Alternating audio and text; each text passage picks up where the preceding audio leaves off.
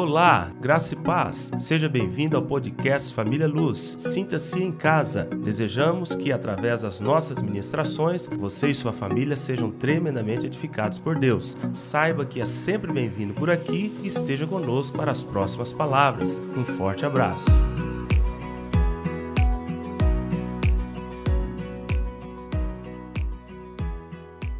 Amém. Vamos abrir Filipenses. Nós estamos nessa jornada no livro de Filipenses. Semana passada nós compartilhamos a, a respeito dessa carta que no trecho do capítulo 1 o, o apóstolo ora pela igreja, ora pelos irmãos, numa demonstração, uma carta e uma oração repleta, tomada de alegria nós vimos aqui que o Senhor não está ali exortando a igreja, que o, o, apóstolo não está ali usando a carta para exortar a igreja por alguma conduta, como fez com Corinto, né? Que nós vimos na primeira carta de Paulo aos Coríntios, ele solta o azorrague no povo lá. Falamos aqui que tinha ali facções, né? Tinha PCC, Comando Vermelho, tudo de Jesus. Todo mundo ali de Jesus, mas quebrando pau, né? usando todo tipo de, de, de, maldade, facção, partidarismo, eu sou de A, eu sou de B, né? promiscuidade, incesto, uma série de coisas. E era uma igreja que tinha dons.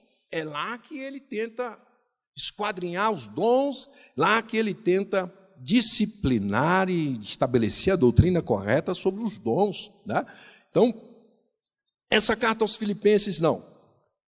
Nessa carta, é, o apóstolo reage às notícias alvissareiras, às notícias que falam da conduta desses irmãos, é? generosos, hospitaleiros. Ele, de tanta alegria, escreve essa carta para eles, ora por eles, e a oração de Paulo para os filipenses era no sentido de que esse amor tão poderoso e tão latente que existia entre eles, que ele aumentasse mais e mais. É como se na carta ele estivesse dizendo: olha, continuem assim, permaneçam, perseverem, vocês estão no caminho certo, né? Vocês estão no caminho certo e vocês chegarão ao final com a obra do Senhor completa na vida de vocês. Perseverem. Hoje nós vamos falar sobre esse segundo trecho, a partir do versículo 12 da, do, da, primeira, da carta de Paulo aos Filipenses, capítulo 1, aonde o apóstolo faz um relatório daquilo que ele sofre, daquilo que ele passa, né? Ele escreve essa carta e faz um relato do que ele passa lá em Roma, onde ele está preso. Né? Então nós vamos ver Filipenses 1, 12 em diante, até o 18 nós vamos ler nessa noite, e espero que nós consigamos trilhar esse caminho e sairmos daqui edificados no Senhor. Diz assim: Quero ainda, irmãos, cientificar-vos de que as coisas que me aconteceram têm antes contribuído para o progresso do Evangelho, de maneira que as minhas cadeias em Cristo se tornaram conhecidas de toda a guarda pretoriana e de todos os demais. E a maioria dos irmãos, estimulados no Senhor por minhas algemas, ousam falar com mais desassombro a palavra de Deus Alguns, efetivamente, proclamam a Cristo por inveja e porfia. Outros, porém, o fazem de boa vontade. Estes, por amor, sabendo que estou incumbido da defesa do Evangelho. Aqueles, contudo, pregam a Cristo por discórdia, insinceramente, julgando suscitar tribulação às minhas cadeias. Todavia, que importa? Uma vez que Cristo, de qualquer modo, está sendo pregado, quer por pretexto, quer por verdade, também com isto me regozijo. Sim, sempre me regozijarei. Amém? Esses dias, uma jovem me perguntou assim, fez uma pergunta lá, E no final ela arrematou, ela disse: Imagina o senhor quando não se puder mais falar de Jesus, quando começar a perseguição à igreja, como será? Eu falei, vai no Afeganistão. Não como será? Como será? Vai no Irã. Como será? Vai em Roma, do Império, na época do Império Romano. Como será? Ah, porque estamos no Brasil e a gente pode até não ser nada. Como será? O Brasil é o centro do universo? Já é, desde sempre. Desde quando Abraão foi chamado, desde quando Abraão entrou no Egito, desde quando Isaac andou na terra dos filisteus, desde quando o povo saiu do Egito, desde quando o povo escolheu um rei, perseguição, não é como será, nem quando será, sempre foi. Até no Éden, houve quem fosse lá bagunçar a igreja, não é como quando, já faz tempo. Desde quando o mundo é mundo. Quando o Criador tentou administrar pessoalmente, visivelmente, concretamente, ele é resistido. Por quê? Quando? Vai lá no Afeganistão com a Bíblia debaixo do braço, dizendo que agora cheguei. Reúna aqui e vamos fazer um culto aqui, vamos. Libertação. Vai lá. Já é. Eu ouvi algo de um casal esses tempos Antes de eu fazer a cirurgia, um missionário, não sei se é na África que ele vive, no Oriente Médio, ele foi numa igreja aqui de Goiânia contar como é que está lá e como é que é lá. Eu fiquei preocupado, porque ele disse assim: ó, lá nós oramos por vocês, porque vocês aqui, vocês não estão prontos para morrer, e nós oramos lá com a experiência que temos e o testemunho que temos, para que vocês se convertam. Isso é duro e grave. Isso é grave. Tem gente sentada esperando a perseguição. E tem quem esteja orando por nós. Porque nós não estamos preparados para ter uma espada no nosso pescoço. Orando por nós aqui do Ocidente, para que a gente se converta e lê a mesma Bíblia, viu? Se é que tem Bíblia lá, se pode, né? Se a Bíblia está aqui, o livro de Eli. Orando por nós, eu fiquei com vergonha, João Clemão. Eu fiquei, puxa vida. E a gente fica orando por eles lá. Senhor, abre as portas. Senhor, tira da prisão. E eles com a mão levantada na prisão, Senhor, que os meus irmãos se convertam e que eles estejam prontos para essa hora. A vida nossa está boa. A gente está querendo um, é uma Babylândia, sei lá, alguma coisa. E eu não estou falando que eu estou pronto, não, viu? Teve uma irmã que falou assim: olha, eu queria ter vivido na época de Jesus. Andar no meio de Jesus, os apóstolos, a gente andar já e partir o pão, ver multiplicar os pães. Aí essa irmã falou assim: pensando bem, melhor não. Vai que eu estou entre os que dizem crucifica-o. Melhor assim que eu aceitei de boa, de boa mente, né? E o apóstolo aqui escreve essa carta, uma carta da alegria, uma carta que ele está transbordando de alegria, de contentamento. Ele estava sem ter o que comer. Recebeu ajuda de Epafrodito, trazendo desse, dessa igreja, trazendo a ajuda. E Epafrodito conta para ele: olha, lá entre nós está assim, está assim, está assim, está assim, o pessoal está doido para mandar mais oferta, para mandar mais ajuda, para onde você for, Paulo, o pessoal quer te abençoar no seu, na sua obra missionária. E ele ficou tão feliz, ele vou escrever uma carta para eles, inclusive, apesar de que, ainda que não viesse a ajuda, eu aprendi a viver contente em toda e qualquer situação, sou experimentado.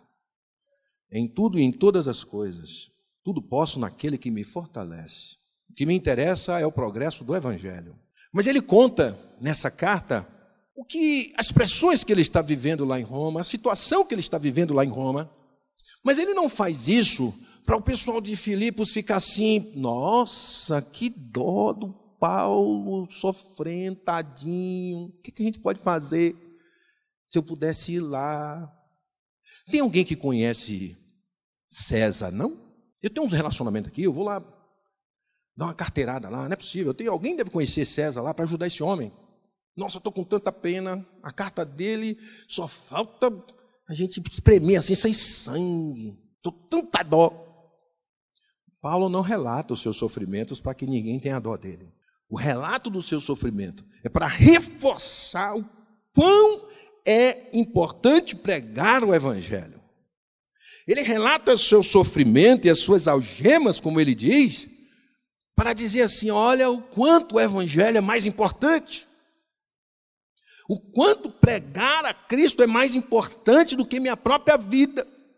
O obreiro e a vida do obreiro não é mais importante do que o evangelho do Senhor Jesus Cristo. Se o obreiro morrer pregando o evangelho, glorificado seja o evangelho. Vivendo ou morrendo, pregando o evangelho, engrandecido seja o Senhor Jesus. Não importa. Houve um outro relato de um de alguns missionários que foram presos no Oriente Médio aí, tudo era Oriente Médio, né?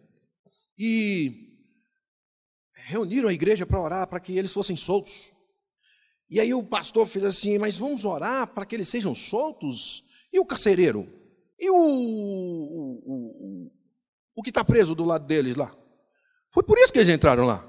Porque a gente acha que pregar o evangelho é aquela coisa assim, sem cicatriz, sem, sem nenhuma dificuldade. Vamos orar para que tudo flua. Vamos orar, inclusive, para que na Constituição da República Federativa do Brasil esteja lá a obrigação de se tornar crente, convertidos. Na Constituição Federal do Brasil esteja um dispositivo, cláusula pétrea.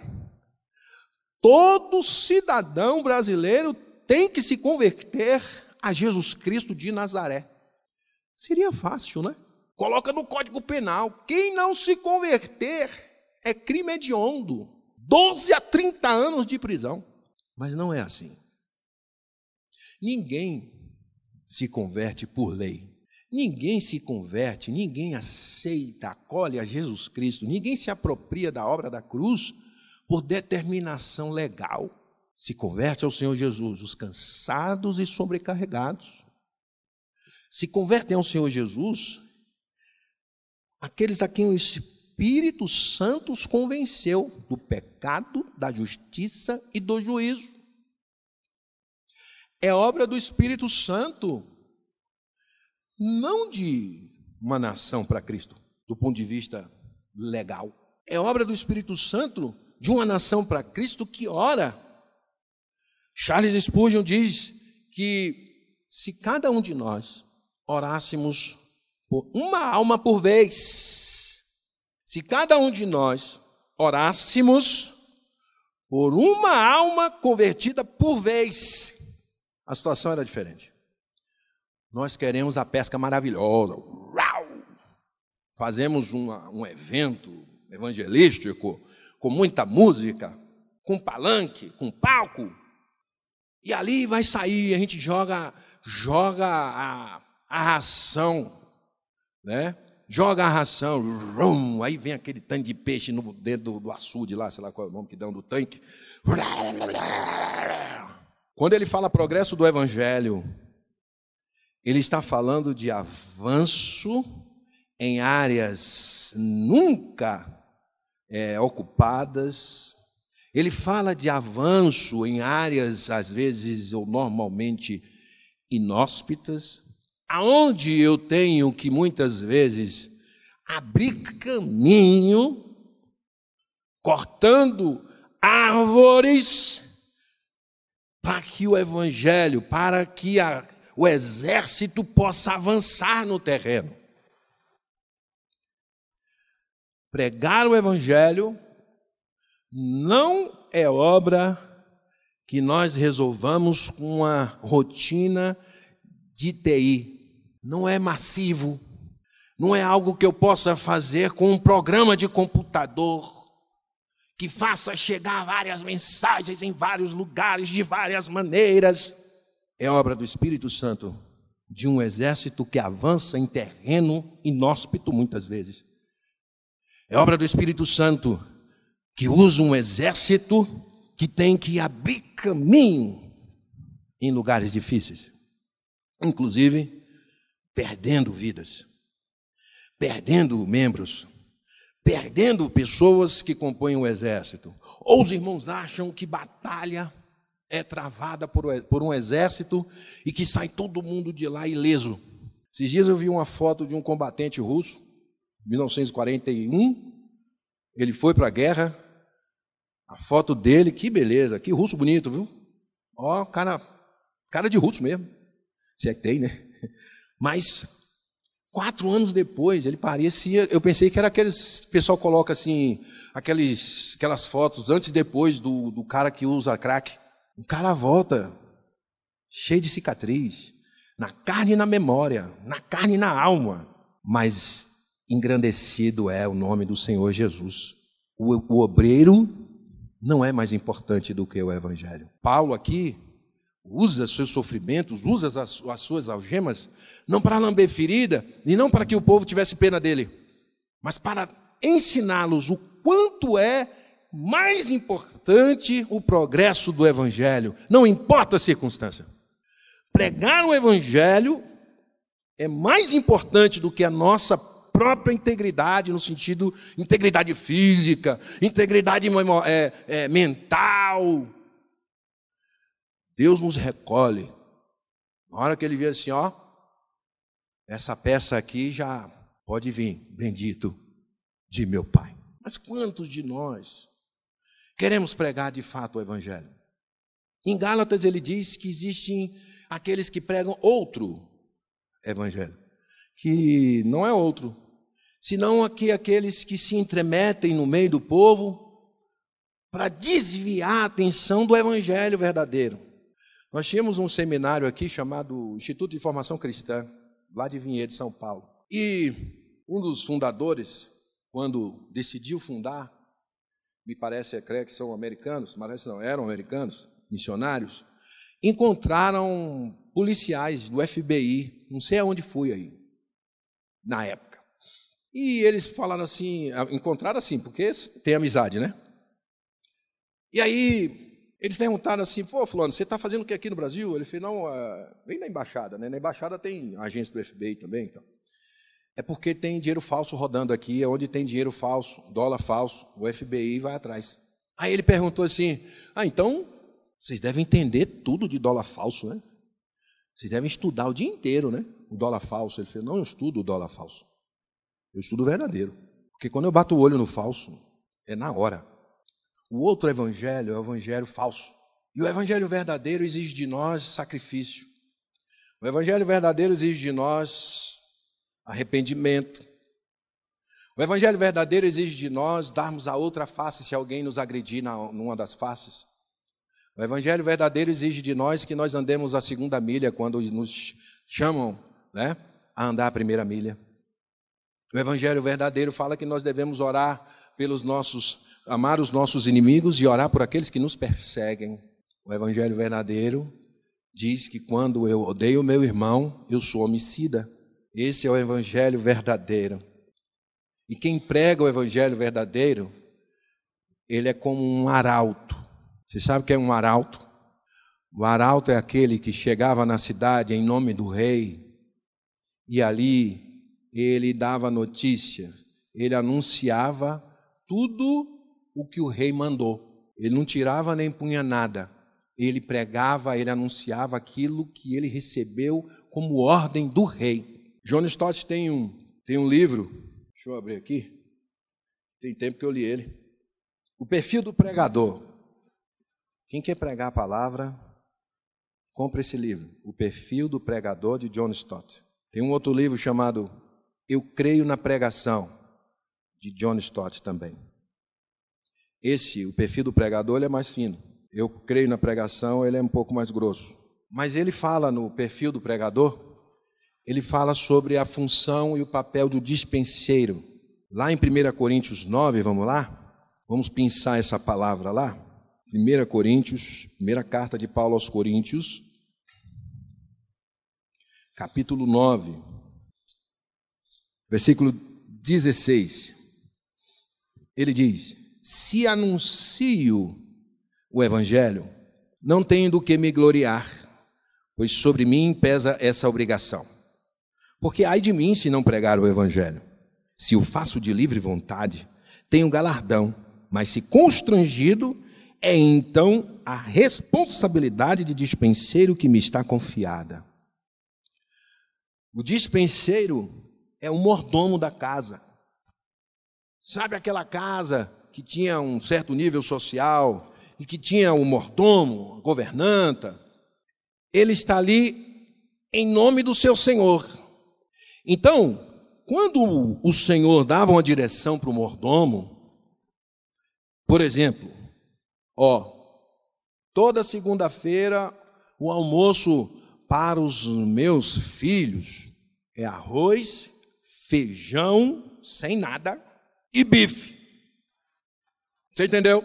Entendi. Aí ele vai fazer o almoço. Aí ele fala assim: Nossa, esse feijão. Na Bahia a gente fala feijão donzelo, né? Esse feijão tem nada. Eu vou botar aqui uma carne de sertão, um charque, né? Vou botar uma calabresa, dá uma, uma. Eu sei fazer, né? O bife só não.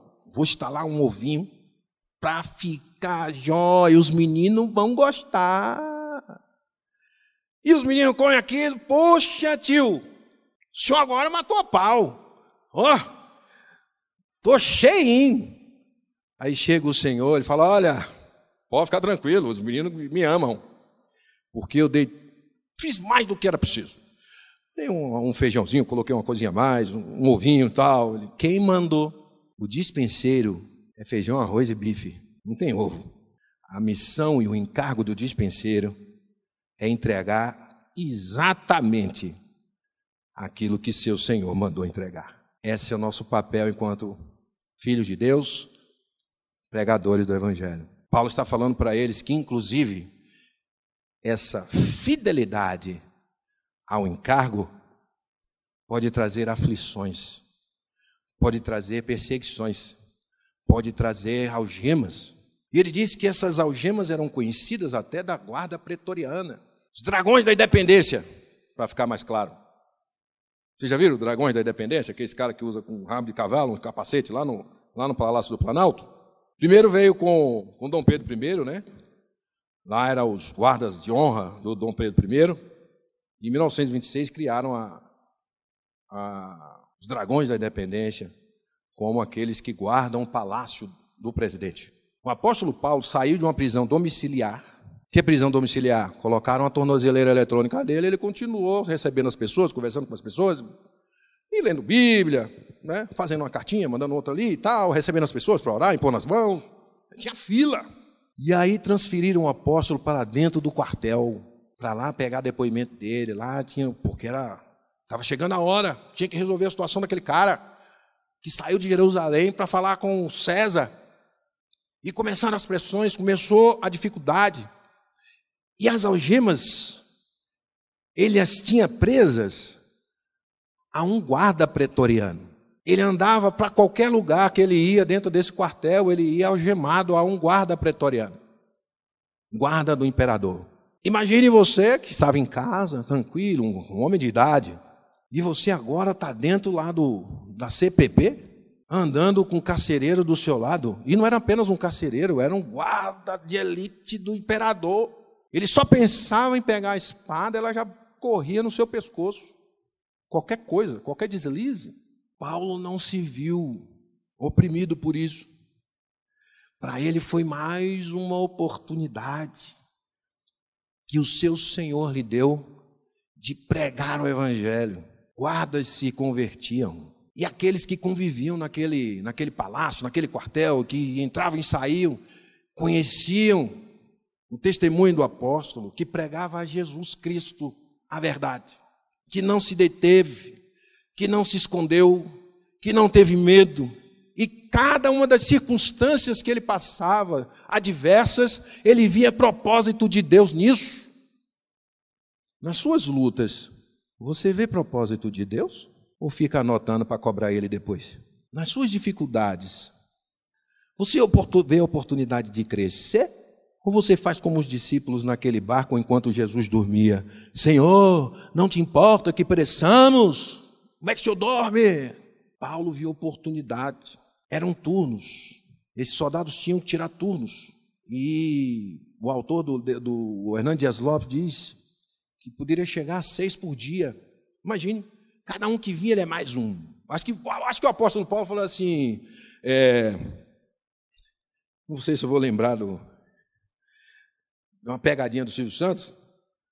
Desculpa falar aqui, mas que tinha um cara dentro de um, de um negócio de madeira com, a, com tinha um buraco nesse nesse tapume e o cara passava e eu via lá de dentro um um um aí o cara ficava curioso ele botava a cara e ele arrumava uma torta dois dois dois. Aí o outro passava assim, mas o que esse cara está fazendo? Montava lá a cara ali, tum, três, três. Era o apóstolo Paulo com a guarda, guarda pretoriana.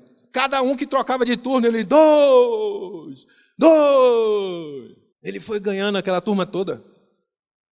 E ele diz para o povo em Filipos: Olha, ele não está falando, olha, olha por mim aí. Eu estou preso agora aqui no quartel-general. Me ajuda, gente. Não, ele diz: Olha, mais importante é o Evangelho de Jesus. Pregando o Evangelho, pode me prender, pode me matar. Mais adiante ele diz assim: o viver é Cristo e o morrer é lucro. É difícil lidar com gente assim. Porque se você bate nele, ele acha bom. Se você mata ele, ele acha também.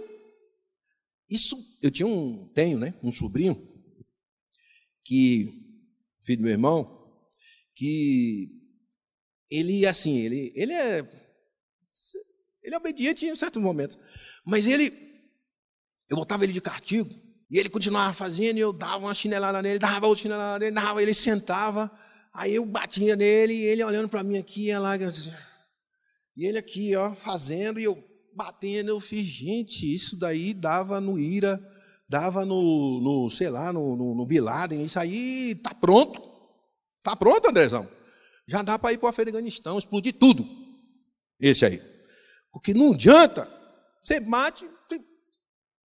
Ele cai até uma lágrimazinha assim, ó. Mas tipo assim, quando eu tiver tamanho, você não vai fazer mais isso. É desse tamanho. Virou até segurança agora. Virou segurança, gente. Desse tamanho, bicho.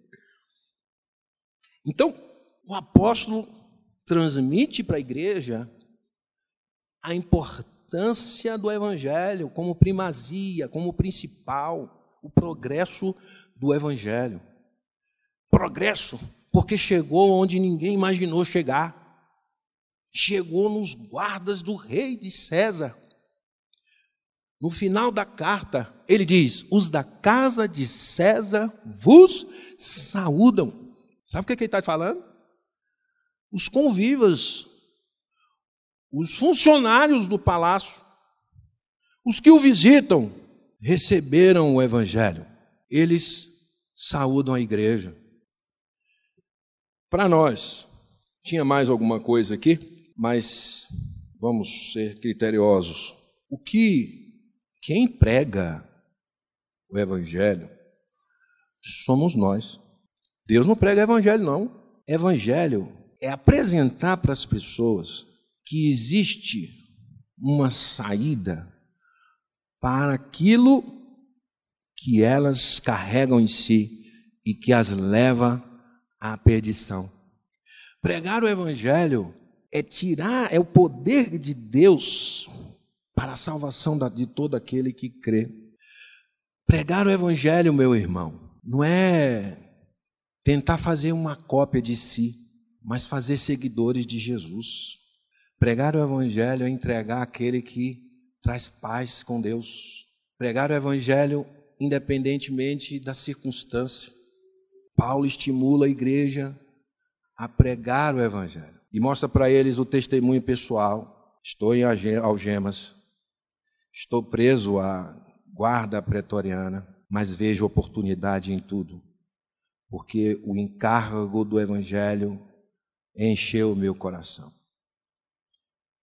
Me preocupa mais ver as pessoas perdendo a vida por não terem contato com a verdade. E deixa eu falar uma coisa: verdade não é uma história, a verdade não é uma narrativa, a verdade não é aquilo que, olha, você sabia, te contaram assim.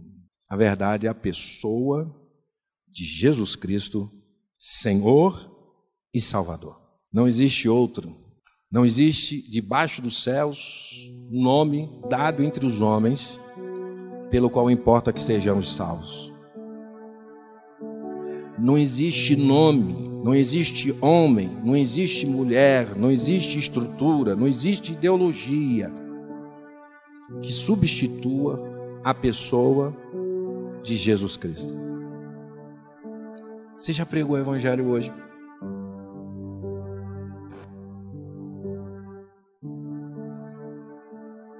Você falou de Jesus, o que salva, o que morreu na cruz, o que derramou seu sangue,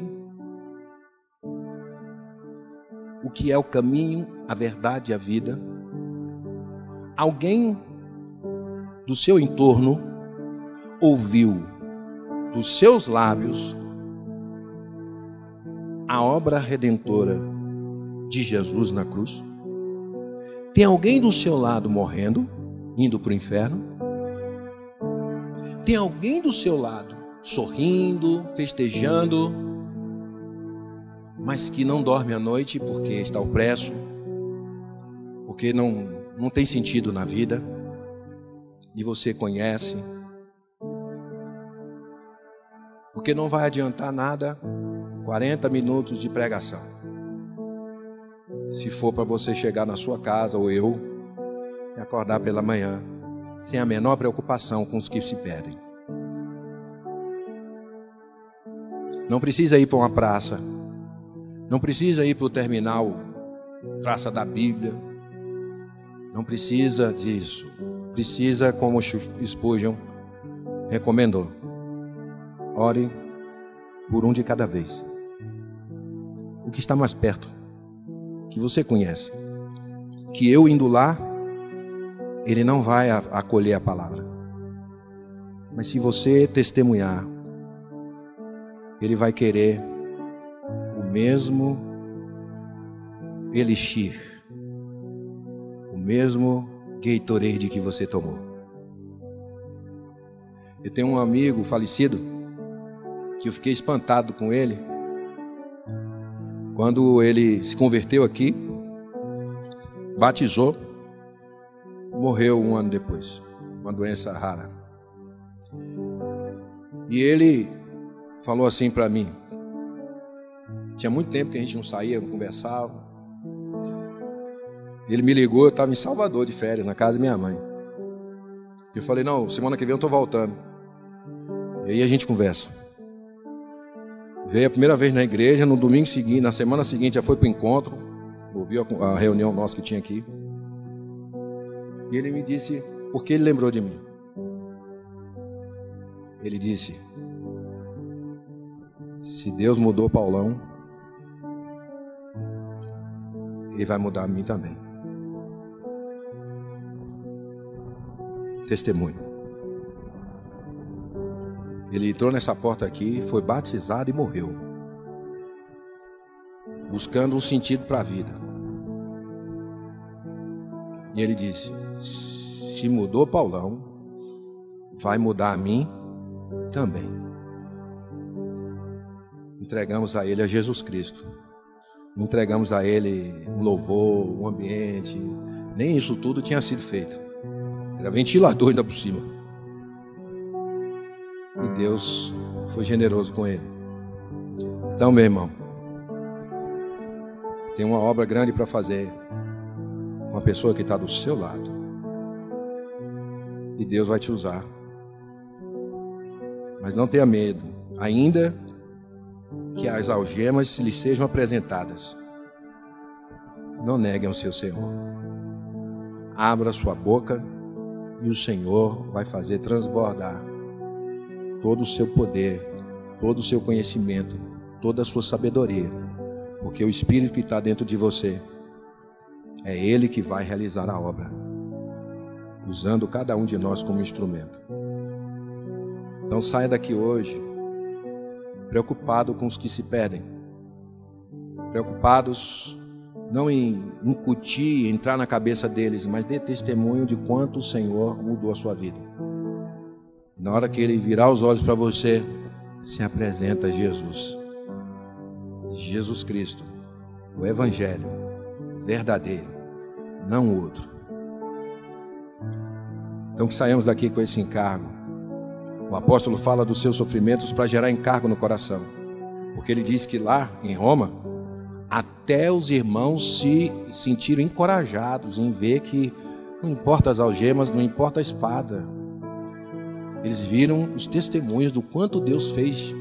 Até os guardas se converteram, estando Paulo preso. E aí diz que a maioria dos irmãos começaram a falar de Deus com mais desassombro, ousados, intrépidos, corajosos, dispostos a enfrentar até as, até as algemas como o apóstolo estava enfrentando. Que isso gere encargo no nosso coração. Não deixa aqueles que estão à sua volta se perderem. Porque é como o Senhor fala em Ezequiel, ele chama o atalaia. Se você vir o inimigo e avisar o povo do, do, do inimigo e do perigo, aqueles que se perderem, eu não vou cobrar das suas mãos o sangue deles. Mas se você vendo ver o inimigo, vendo vir o tempo do fim, e você não avisa de que há um caminho para se livrar da perdição e não prega Jesus, eu vou cobrar das suas mãos o sangue daqueles que, que se perdem. Não há romantismo em nada disso que eu estou falando aqui. Não vamos sair daqui achando que, nossa, agora eu sou poderoso, agora eu sou. Vai chegar o dia da cobrança. Mas nós vamos orar por uma alma de cada vez. E nós vamos encher este lugar encher as igrejas, encher as casas de homens e mulheres de Deus sedentos por Jesus Cristo, nosso Senhor. Amém?